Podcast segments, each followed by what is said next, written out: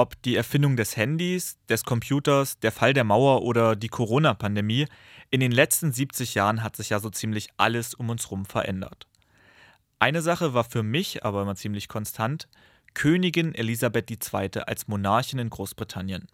Tja, und gestern, wir haben es alle gehört, kam dann diese Nachricht. A few moments ago, Buckingham Palace announced the death of Her Majesty Queen Elizabeth II. The palace has just issued uh, this statement. It says the Queen died peacefully at Balmoral this afternoon.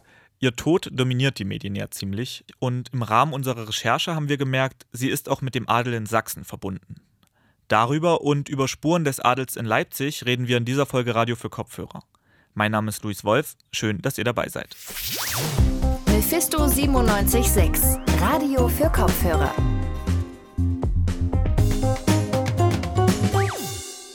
Der Königin tun die Füße weh. Das soll Prinz Philipp, der Duke of Edinburgh, beim Besuch der Queen in Leipzig gesagt haben. Und das, als sich die Queen, gerade angekommen im Leipziger Rathaus, prompt die Schuhe auszog.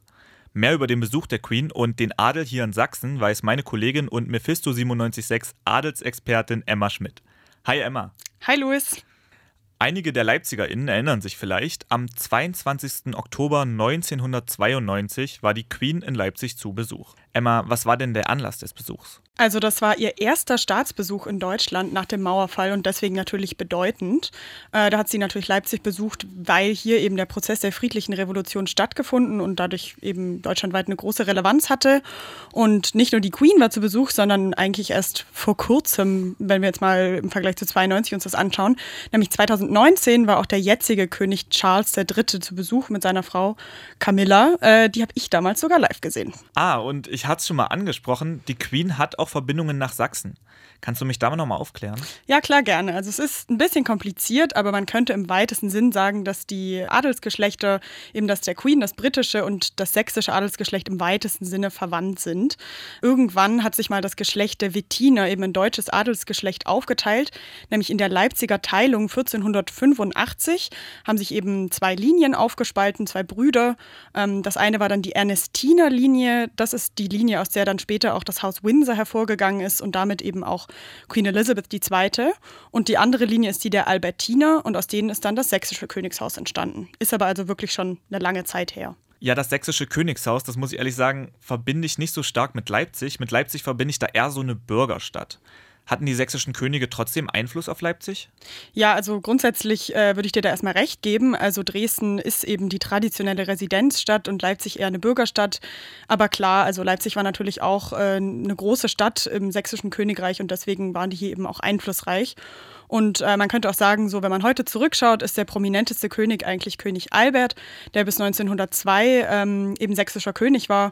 Und er hat, war als Kronprinz schon der Landesherr von Leipzig auch. Ja, Albert, das habe ich auf jeden Fall schon mal gehört. Gibt es denn in Leipzig Ecken, wo man das überhaupt noch merkt? Also ich finde auf jeden Fall schon, wenn man so ein bisschen ja mit offenen Augen und Ohren durch die Stadt geht, eben wie du sagst, besonders bei König Albert. Ähm, viel ist tatsächlich auch in der DDR schon umbenannt worden, zum Beispiel eben der König Albert Park, das war früher ein Teil eben von dem, was heute Clara Zetkin Park heißt, ist in der DDR umbenannt worden. Es gibt aber heute auch noch das König Albert Haus, das ist direkt am Markt, das hat bestimmt eigentlich jede Leipzigerin schon mal gesehen. Es gibt eine König Albert Brücke im Westen, es gibt aber auch die Wettinbrücke, also es gibt jede Menge so Kleinigkeiten. Und ähm, jetzt quasi so am eindrucksvollsten ist eigentlich ja die Bibliotheka Albertina, die eben auch nach König Albert benannt wurde.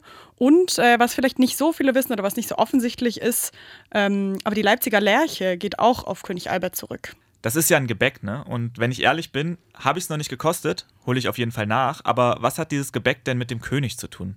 Es ist wirklich sehr lecker. Um genau zu sein, es ist so ein Mürbteiggebäck mit äh, Marzipan.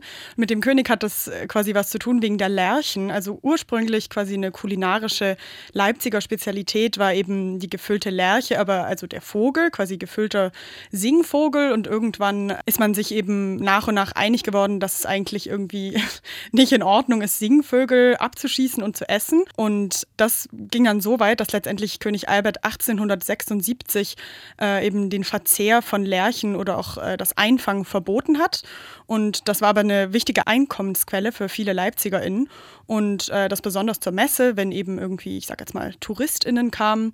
Und daraufhin hat man eben äh, als Leipziger Bürgertum dieses Gebäck erfunden, das den gleichen Namen hatte. Und das ist eben heute die Spezialität. Ja, und diese Könige, die gibt es ja jetzt in Sachsen seit mehr als 100 Jahren nicht mehr. Und ich weiß noch aus dem Studium, die Revolution hier in Sachsen, die ging von Leipzig aus, oder? Ja, das ist richtig. Also die Leipziger Matrosen haben eben die Bahnhofswachen hier in Leipzig entwaffnet und das brachte eben ganz viel einfach äh, in ganz Sachsen ins Rollen. Äh, dieser letzte König war Friedrich August III. Das ist auch irgendwie eine interessante Persönlichkeit, ähm, der anscheinend irgendwie ja einfach so ein bisschen speziell war. Der war dafür bekannt, dass er eben ganz stark gesächselt hat und ähm, irgendwie ja einfach sehr sympathisch anscheinend war. Und er soll auch gesagt haben, als er dann 1980 abgedankt hat, macht euren Dreck doch alleine also ja, macht euren Scheiß alleine irgendwie.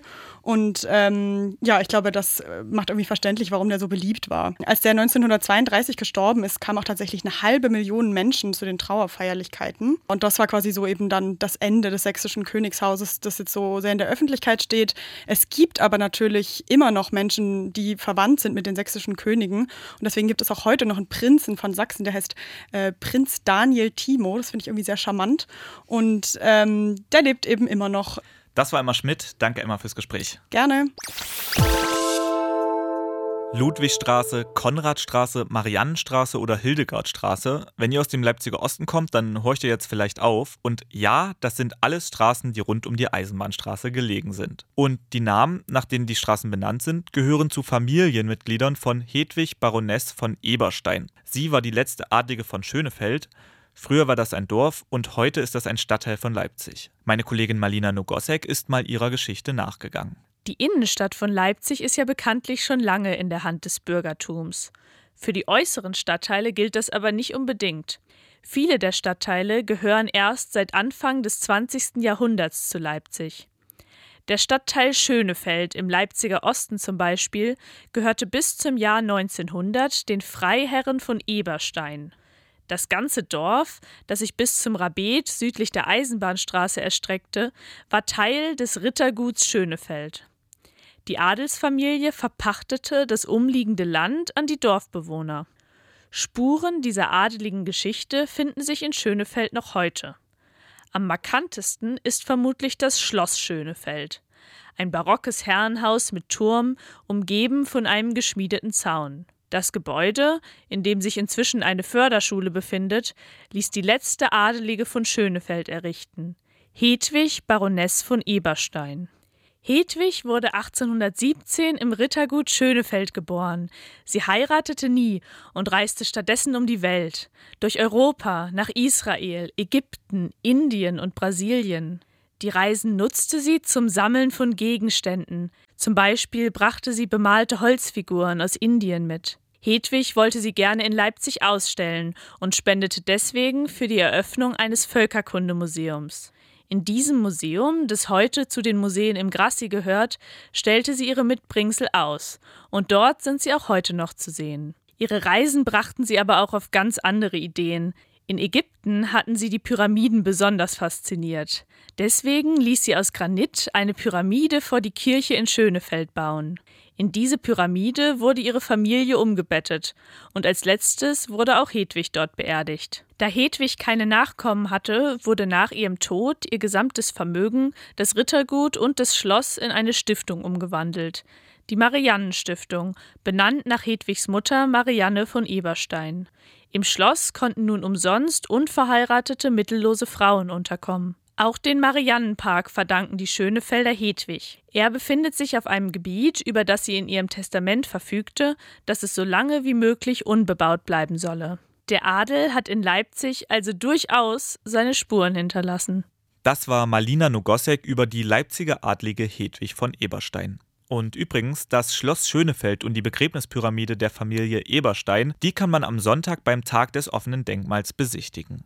Und das war's auch schon wieder mit dieser Folge Radio für Kopfhörer. In unsere nächste Folge könnt ihr wie gewohnt ab nächsten Freitag reinhören. Bis dahin sind wir wochentags zwischen 18 und 19 Uhr auf UKW, DAB Plus und im Livestream zu hören. Auf Instagram und Twitter findet ihr uns unter Mephisto976. Ich bedanke mich jetzt erstmal bei Emma Schmidt für die redaktionelle Leitung und wünsche euch ein tolles Wochenende.